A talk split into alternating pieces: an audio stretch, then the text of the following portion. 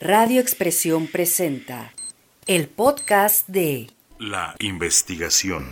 Para el trasiego de armas, para escabullirse de los enemigos, como trincheras o como ductos de agua potable, habrían sido construidos los túneles que de manera reciente fueron descubiertos por personal de la Dirección de Obras Públicas Municipal de Huachinango y datarían de mediados del siglo XVIII y principios del siglo XIX, según referencias del historiador Guillermo Garrido Cruz. Se trata de túneles que estarían conectados entre sí y conducirían a diferentes sentidos de la ciudad de Huachinango, confluyendo en el centro histórico del pueblo mágico, según explicó el director de Obras Públicas Ignacio Rodríguez Arroyo, quien dio a conocer que el hallazgo se hizo sobre la calle Mina. Para el funcionario público, las cavidades deben explorarse con fines de protección civil, antes que pensar en una explotación turística, pues por su antigüedad deben apuntalarse con mampostería y así evitar un eventual colapso de los edificios antiguos que en el centro y demás casas pesadas que se han construido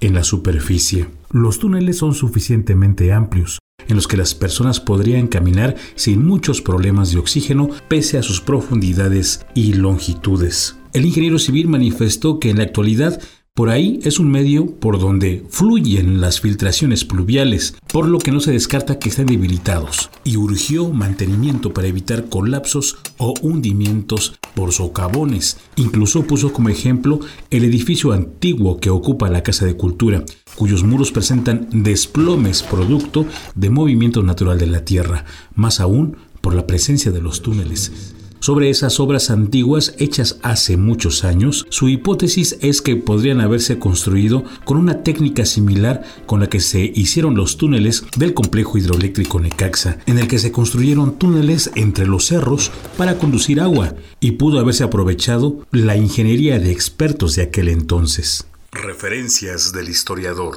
En una consulta con el historiador y lingüista de Huachinango, Guillermo Garrido Cruz señaló que su hipótesis es que los túneles se construyeron entre el siglo XVIII e inicios del siglo XIX, con el fin de entrar y salir del pueblo sin dificultad, dado que en esos tiempos se libraron varias escaramuzas en la zona. Incluso en la construcción de las rutas subterráneas habrían estado involucrados los hermanos Cravioto, jefes políticos regionales de aquellos tiempos, además de participantes en distintas batallas tanto en el territorio poblano como hidalguense. Los túneles se habrían aprovechado para la conducción de armas y a escabullirse de los enemigos. Guillermo Garrido Cruz aseguró que esos trabajos son más antiguos que las obras de la hidroeléctrica de Necaxa y sostuvo que en la construcción de los túneles de Huauchinango habrían participado los mismos vecinos huauchinanguenses, obreros con experiencia que incluso trabajaron en la exploración y explotación de las minas en el estado de Hidalgo mismos que eran llevados a trabajar para que rindieran tributo al comendero.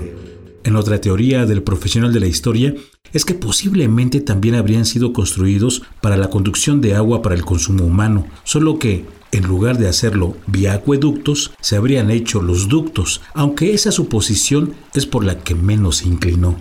De la familia Cravioto. Descendientes de los Cravioto en Huachinango compartieron que, entre la divulgación de boca en boca de los abuelos, sí se comentaba del trasiego de armas por la propia actividad de ese entonces y se hacía de manera discreta en algunas ocasiones, y también se hablaba de la existencia de túneles. En otra referencia compartieron que en algún momento escucharon decir que por debajo de su casa habría habido un asentamiento, pero en aquel momento se habló de un socavón y que tuvo que reforzarse la superficie para evitar accidentes. Se especula que de los túneles hay ramificaciones que van de la presidencia municipal a la Casa de Cultura, de la Casa de Cultura a la parroquia de Santa María de la Asunción, además de que alguno de estos va con rumbo a la primaria Carlos Ismael Betancourt, mismo que sería el más largo. Radio Expresión, Heriberto Hernández. Radio Expresión presentó